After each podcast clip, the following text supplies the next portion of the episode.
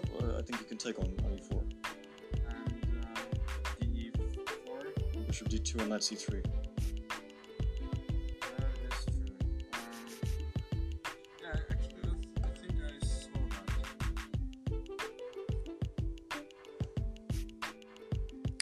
Wir lernen von den Meistern nicht nur Blindschach spielen, sondern wir lernen auch Partien von Meistern kennen. Und so wie Weltklasse-Spieler nach ihren Partien über ihre Partien reden können, auch ohne sie weiter anzuschauen, so wollen wir Partien nachspielen und später auch in der Lage sein, über unsere eigenen Partien zu diskutieren oder gar Blindschachpartien zu spielen. Ich wünsche euch viel Spaß mit der Folge, die ich für euch aufgenommen habe. Bis demnächst.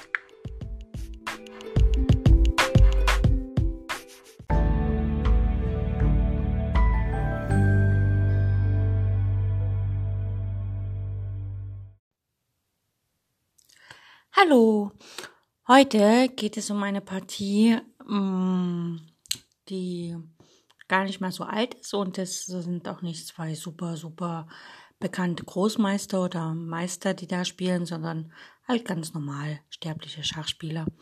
Und ich habe die Partie entdeckt auf der Suche nach einer Waffe gegen das äh, Budapester Gambit, was Schwarz oft oder auch gegen D4 spielen kann.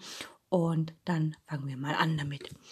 Also, Weiß spielt D4, also den Damenbauern zwei Schritte nach vorne. Schwarz setzt fort mit Springer F6, ganz normal. Ja, also es gibt nach D5 kann man spielen, aber hier spielt Schwarz Springer G8 nach F5, äh, F6. Weiß setzt fort mit C4, ganz normal in der Damen-Bauerneröffnung-Manier. Und Schwarz befragt sofort das Zentrum mit E5. Jetzt könnte man auch vorbeigehen und so und das ignorieren, dieses Opfer, dieses Bauernopfer. Aber der Standard ist, dass man halt einfach auf E5 nimmt und sich das zeigen lässt oder sich von Schwarz beweisen lässt, wie er den Bauer denn wieder zurückholt. Denn man ähm, hat so als Eröffnungsstrategie ähm, es ist ja meistens so, wer Gambit spielt, der spielt das einfach, damit er halt schnell in der Entwicklung ist. Und hier ist es aber so, dass Weiß sich einfach mal zeigen lässt, okay, wie willst du denn meinen Bauern auf E5 wiederschlagen? Und dafür muss er Schwarz einen Zug aufwenden, also praktisch ein Tempo verwenden, was dann natürlich Weiß für Entwicklung benutzen kann. Okay, Schwarz setzt fort mit Springer G4, einfach direkt den Bauern angreifen und Weiß deckt den Bauern erstmal mit Springer F3. Es gibt eine andere Fortsetzung mit Weiß, aber wie gesagt, ich habe mir diese Variante angeschaut. Schwarz setzt fort mit Läufer C5 von F8. Der Läufer auf C5 ist ein Schwarzfeldträger und der schaut auf das Feld F2. Ebenso der Springer von G4, der da auf dem weißen Feld steht, steht schaut auch auf das schwarze Feld F2. Das heißt also, Weiß muss sich da bereits drum kümmern, um das Feld F2. Er kann das nicht einfach so ungedeckt stehen lassen. Weiß möchte aber nicht den Läufer nach E3 stellen, weil dort wird er einfach nur abgetauscht, was nicht ganz so schön ist. Und deswegen spielt Weiß einfach E3. Er spielt den Bauern ein, ein Feld nach vorne. Damit wird die Diagonale nach F2 verstopft. Und Schwarz kann natürlich auf F2 jetzt nicht mit dem Springer schlagen. Schwarz setzt einfach fort, entwickelt seine Figuren mit Springer C6, also er greift ein zweites Mal den Bauern auf E5 an. Und Weiß setzt fort mit seiner Entwicklung Springer C3. Er kümmert sich also nicht um den Bauern, weil, wie gesagt, Weiß ähm, sagt sich, okay, Schwarz muss ja ein Tempo verwenden, um den Bauern zu schlagen. Und das kann natürlich Weiß verwenden, um seine Figuren zu entwickeln. Deswegen spielt er direkt Springer C3 und lässt den Bauern da einfach hängen. Schwarz rochiert kurz. Damit steht der König auf G8 und der Turm auf F8. Ähm, eine ganz normale Rochadestellung. Die drei Rochadebauern stehen noch direkt vor dem König. Allerdings sieht man jetzt schon, dass dieser Bauer E5 sehr unangenehm sein kann für Schwarz, weil er schon sehr weit vorne spielt. Also Schwarz muss tatsächlich irgendwann mal das Tempo aufwenden, um diesen Bauern zu schlagen. Weiß setzt fort mit Läufer E2. Das heißt also, der Springer von F3 könnte irgendwann mal wegziehen und den, Läufer, äh, den Springer auf G4 bedrohen. Schwarz setzt fort mit Turm E8, also er greift diesen Bauern noch einmal an. Weiß rochiert kurz und jetzt droht halt einfach H3 und der Springer muss setzen und endlich schlägt der Springer, also endlich schlägt Schwarz den Bauern auf E5 und zwar mit dem Springer von C6. Also Springer C6 schlägt auf E5 und Weiß schlägt zurück mit dem Springer von F3 auf E5 und Schwarz schlägt zurück mit dem Springer von G4 auf E5. Jetzt haben wir sozusagen ähm, die ganzen, also ein Springerpaar getauscht und der und die Bauernanzahl ähm, ist bei beiden wieder die gleiche. Mhm. Weiß hat ein, den E3-Bauern, das heißt also die Turmlinie, Turm, der Turm steht ja auf E8, für Schwarz ist halb geöffnet oder halb offene Linie und Weiß hat die Dame auf D1 stehen, also auch auf dieser halboffenen Linie. Ähm, wer jetzt hier Entwicklungsvorsprung hat oder nicht, ist so ein bisschen die Frage. Auf jeden Fall muss sich jeder noch äh, einen Läufer entwickeln. Und ähm, ja, Weiß setzt fort mit A3. Ne, der Bauer geht nach A3. Es droht Bauer B4. Damit wird der Läufer auf C5 befragt.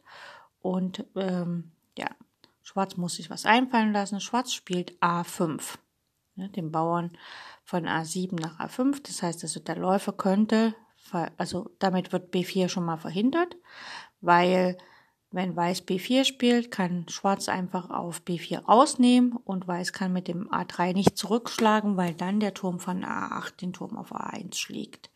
Denn der Läufer steht ja noch auf C1 und damit deckt die Dame nicht den Turm auf A1. Ne, der Turm auf A1 ist quasi ungedeckt und A5 verhindert sozusagen den Zug B4. A5 macht aber auch noch was anderes. Und zwar gibt es äh, im Budapester Gambit die Idee für Schwarz, den Turm von A8 über A6 äh, zum Königsflügel rüber zu schwenken, weil die ganze sechste Reihe ist frei.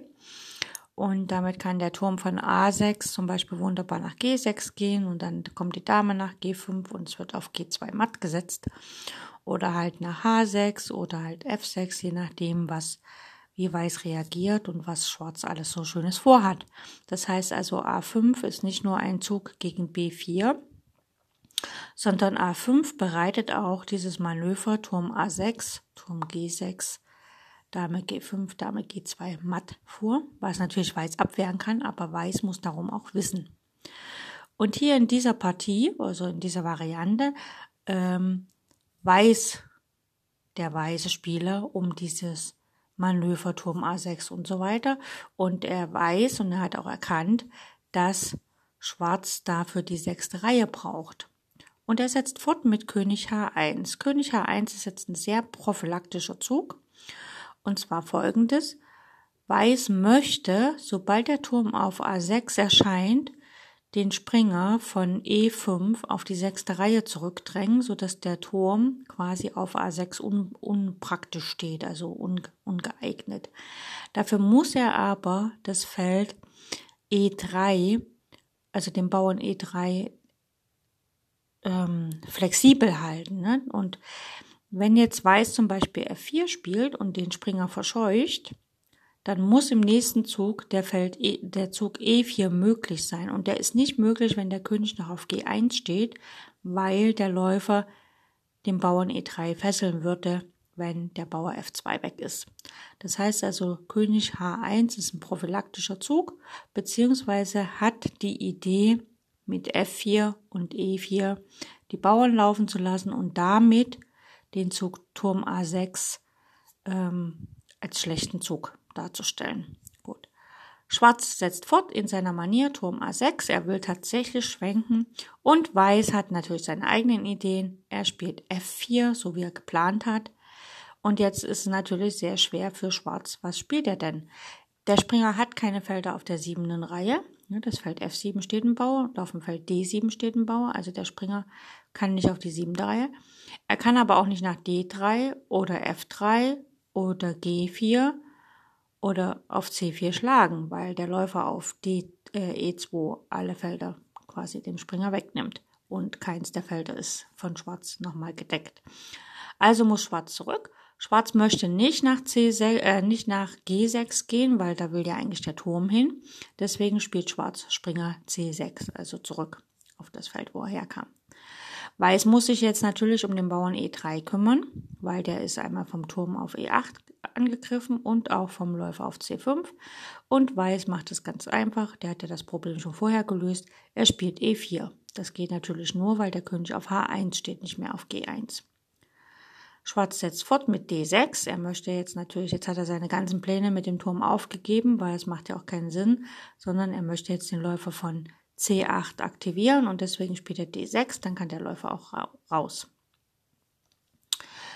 Der Läufer auf E2 hat seine Aufgabe getan, er hatte das, den Springer auf F3 gedeckt und so weiter und deswegen kann jetzt der Läufer von E2 nach D3 gehen und damit schon mal auf das Feld H7 schielen und äh, wieder auch den Bauern auf E4 nochmal decken und natürlich auch die E-Linie freiräumen, sodass da keine Figur steht, falls irgendwie mal was kommt, wo man äh, mit dem E-Bauern schlagen möchte. Schwarz setzt fort mit F5, das war eigentlich logisch, der muss ja irgendwie das starke oder das Bauernzentrum von Weiß auflösen. Und äh, das ist natürlich, wenn man mit einem Bauern von der Seite angreifen kann, immer gut möglich. Und ähm, Weiß nimmt auf F5 raus, eröffnet quasi die E-Linie komplett und spielt E schlägt F5. Jetzt kann natürlich Schwarz dort nicht schlagen mit dem Läufer, weil der Läufer von D3 den Bauern deckt. Deswegen spielt er Springer E7, er greift den Bauern nochmal an, fängt wieder an, die, die 6 Dreier aufzuräumen und äh, es ist natürlich dann möglich, auf F5 zu schlagen. Weiß spielt Dame H5, deckt quasi den Bauern.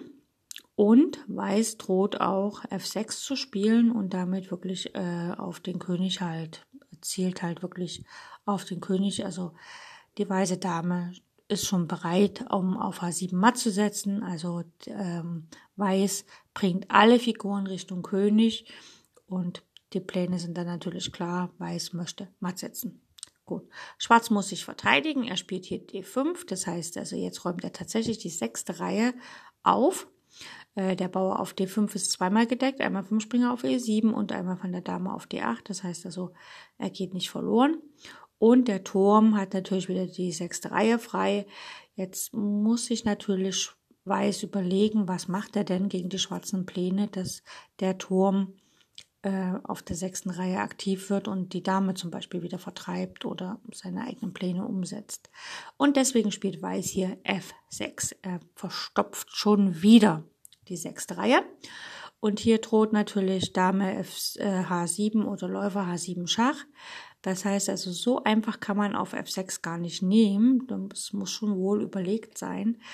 Aber letztlich kann man auch eigentlich gar nicht mit dem Springer wegziehen oder gar mit dem Bauern nehmen. Also mit dem Bauern nehmen ist sehr ungünstig, schlägt einfach die Dame auf ähm, H7, beziehungsweise dann gibt es eine, ähm, wie soll ich sagen, so ein taktisches Motiv, dass nicht die Dame auf H7 schlägt, sondern der Läufer und dann führt es zum Matt. Also hier schlägt Schwarz auf F6 mit dem Turm, Turm schlägt F6 und Weiß nimmt natürlich den Bauern mit, Läufer schlägt H7 Schach. Das ist ja gut. Wenn der König nach H8 geht, dann gibt es dieses ganz berühmte äh, Motiv, dass einfach der Läufer abzieht mit Schach, der König muss rüber, die Dame setzt Schach auf H7, der König muss noch ein Feld rüber und dann kommt halt die Dame auf H8 und ähm, genau. Und leider kann hier noch der Springer dazwischen gehen, aber mit äh, Läufer G6 Schach ist die Qualität einfach weg oder man kann sogar noch mehr Material gewinnen. Gut. Deswegen geht der König der Schwarze nach F8. König F8. Da droht erstmal kein Schach mehr. Und Weiß hat ja noch den F4-Bauern, spielt jetzt F5, geht also weiter vor, stellt den Bauern auf dem Feld, wo sich Schwarz entscheiden muss, welche Figur er denn dahin stellt, wenn er den Bauern rausschlägt. Und äh, das heißt also, der Weg des Schwarzen wird absolut verstopft und egal womit er schlägt, äh, eine also die F-Linie wird verstopft oder die Diagonale von dem Läufer auf C8 wird verstopft. Und äh, das ist so ein, ähm, ja, das ist ein taktisches Motiv, was eigentlich gar kein taktisches Motiv ist. Das heißt also, wenn der Gegner offene Linien oder Diagonalen hat, dann ist es ganz gut, dass man einfach mal eine Figur dahinstellt, also einen Bauern dahinstellt und, und anderem auch opfert. Äh, einfach damit eine Figur, wenn sie zurückschlägt, der anderen Figur die Linie bzw. Diagonale verstopft und damit die Figuren unkoordinierter stehen als vorher. Das ist also so ein ganz typisches Motiv, was jetzt äh, vielleicht, ähm, ich sag mal, Otto Normalverbraucher oder Otto, also der normale Schachspieler oder der Amateur-Schachspieler gar nicht so kennt. Gut. Schwarz setzt fort mit Läufer E6. Jetzt könnte man sagen, Mensch, der F5 Bauer kann ja den Läufer auf E6 schlagen, aber das kann er nicht, weil wenn er das macht, dann kommt Turm F1 und wir haben ein typisches Grundreihenmatt für den Weißen, das wollen wir natürlich nicht. Deswegen schlägt auch Weiß nicht, sondern greift einfach den ähm, Turm an und verbindet die eigenen Türme. Turm A1 und Turm F1 sind ja noch nicht verbunden, da steht ja noch der Läufer von C1 und deswegen setzt Weiß den Läufer von C1 nach G5, greift den Turm auf F6 an. Ähm, und damit ist auch klar, dass der Turm irgendwie mal ziehen muss. Und ähm, ja, Schwarz setzt fort mit Läufer F7, attackiert die Dame. Jetzt ist natürlich wieder die Frage, was macht Weiß? Weil die Dame wegziehen macht keinen Spaß. Man möchte ja eigentlich mal auf H8 matt setzen oder irgendwie zum Matt kommen oder ganz viel Material gewinnen. Und deswegen setzt Weiß fort mit Läufer G6. Ne? Der Läufer auf H7 steht sowieso ungünstig. Er hat seine Aufgabe getan, hat den König nach F8 verscheucht. Und jetzt geht er nach G7. Man könnte behaupten, okay, der hat sich da eingestellt, weil der Springer kann schlagen, der Läufer kann schlagen, der Turm kann schlagen. Allerhand Material kann da schlagen. Ähm, ja, aber im Grunde ähm, bringt das nicht wirklich was, ne? Weil in dem Moment, wo man den Läufer schlägt, kann zum Beispiel der Bauer zurückschlagen und dann hat der Turm Probleme. Oder die Dame sagt einfach mal einen Zwischenschach und dann kann man immer noch den Turm rausnehmen und eine Qualität gewinnen. Also da sind unheimlich viele Schlagmöglichkeiten. Schwarz hat sich hier dafür entschieden, Läufer D4 zu spielen, also den Turm, die Qualität nochmal zu decken und gleichzeitig natürlich ähm, auch den Springer auf C3 anzugreifen, wobei der jetzt in dieser Stellung gar keine Rolle spielt, denn der König auf F8, der steht so in Gefahr. Da ist der Springer auf C3 wirklich völlig egal. Weiß nutzt die Zeit und fängt an zuzuschlagen. Er schlägt den Turm auf F6.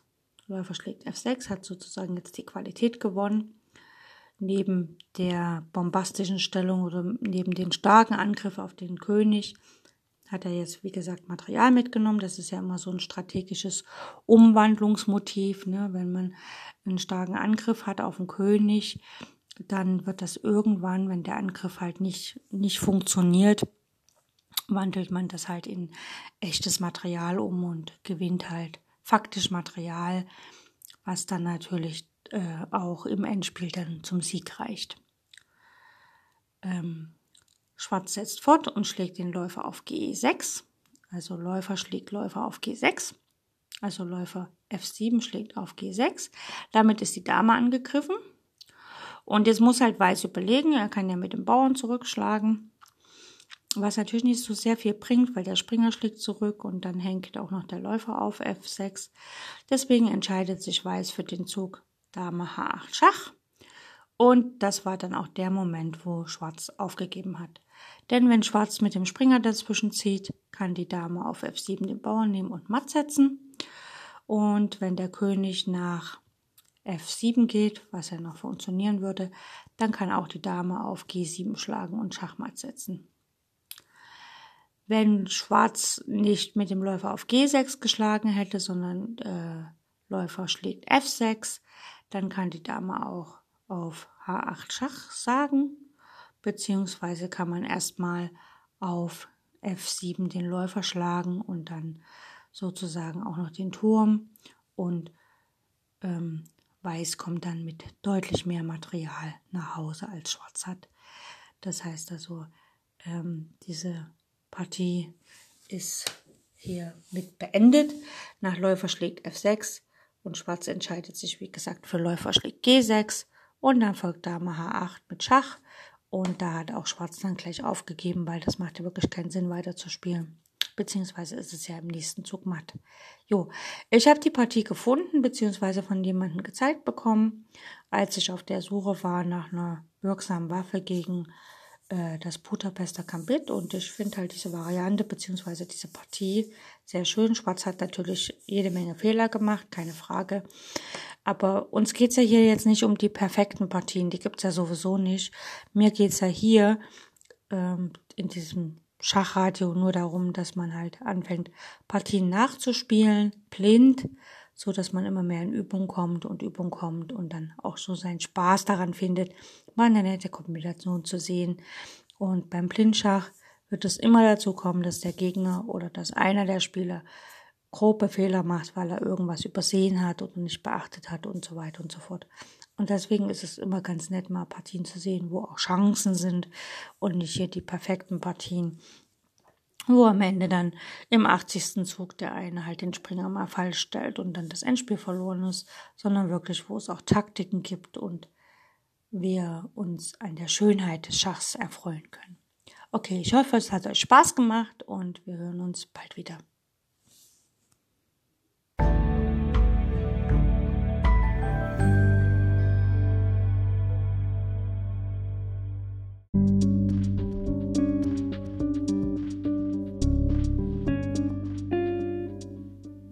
So, das war's für heute mit den Übungen zum Blindschach. Ich hoffe, es hat euch Spaß gemacht und ich wünsche euch eine fantastische Zeit bis zu unserer nächsten Übungsperiode. Mm, wenn ihr Freunde, Bekannte, Verwandte habt, die auch Schach spielen und vielleicht im Schach besser werden wollen, dann empfehle ich euch, dass ihr denen meinen Podcast äh, empfehlt, sodass sie praktisch auf Spotify und sonst wo auch immer oder auf Encore meinen Podcast sich anhören können und die Serie zum Thema Blindschachlernen sich anhören können. Das ist jetzt, jetzt schon die dritte Staffel. Das heißt also, es waren schon zwei vorher, die kann man sich auch anhören, ein bisschen üben. Und wir hören uns dann morgen wieder oder im nächsten Teil. Und falls es euch zu schwer wird, hört die Serie einfach nochmal diesen Teil und wenn ihr jetzt zum Beispiel heute Teil 1 hört, morgen Teil 5 oder sowas, dann immer mal wiederholen, weil Wiederholung schult unseren Geist und lässt uns auch die Dinge tatsächlich lernen, sodass wir immer, ähm, wie soll ich sagen, immer fitter mit dem Thema werden und uns immer mehr auskennen und es für uns nur natürlich wird, blind Schach zu spielen, ohne Schachfiguren, ohne Schachbrett. Und letztlich in unseren Zeiten heutzutage, wo wir vielleicht unsere Freunde und so nicht so treffen können, wie wir wollen, dann ist es vielleicht ganz witzig, wenn man mal über Skype oder Telefon oder irgendein Chat ganz normal Schach spielen kann, ohne ein Brett in der Hand zu haben oder ein Brett vor der Nase zu haben. Okay, ich wünsche euch eine gute Zeit und danke fürs Zuhören und bis bald. Tschüss.